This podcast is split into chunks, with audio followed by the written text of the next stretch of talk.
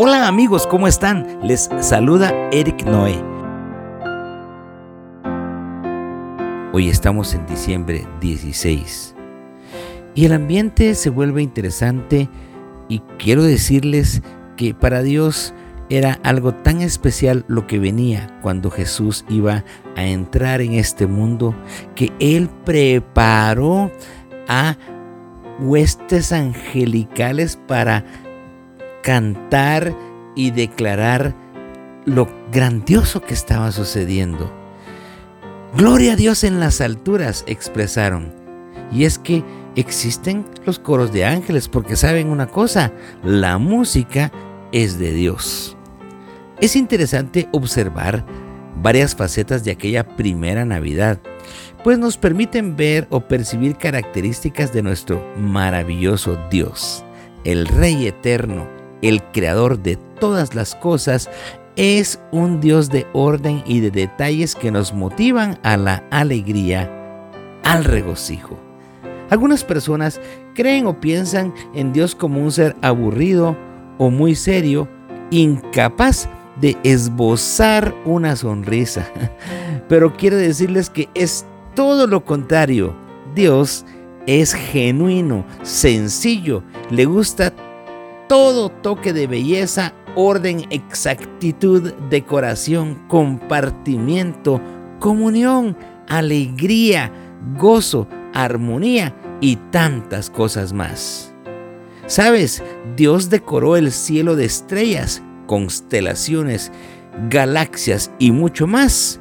Todo en una armoniosa e impresionante movilización en el espacio. Ningún detalle escapa de su control y sabiduría. Todo esto no quita que Dios es soberano y justo y que el día señalado aplicará justicia sobre los moradores de la tierra, pero sobre todas las cosas está su misericordia y amor para con los que le tememos. Pero veamos qué pasó en aquella primera Navidad.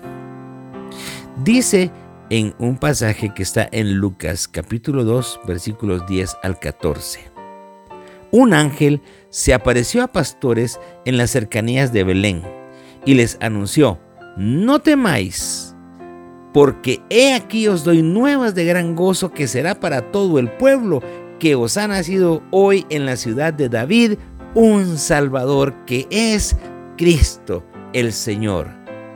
Y repentinamente apareció con el ángel una multitud de las huestes celestiales que alababan a Dios y decían, Gloria a Dios en las alturas y en la tierra paz, buena voluntad para con los hombres.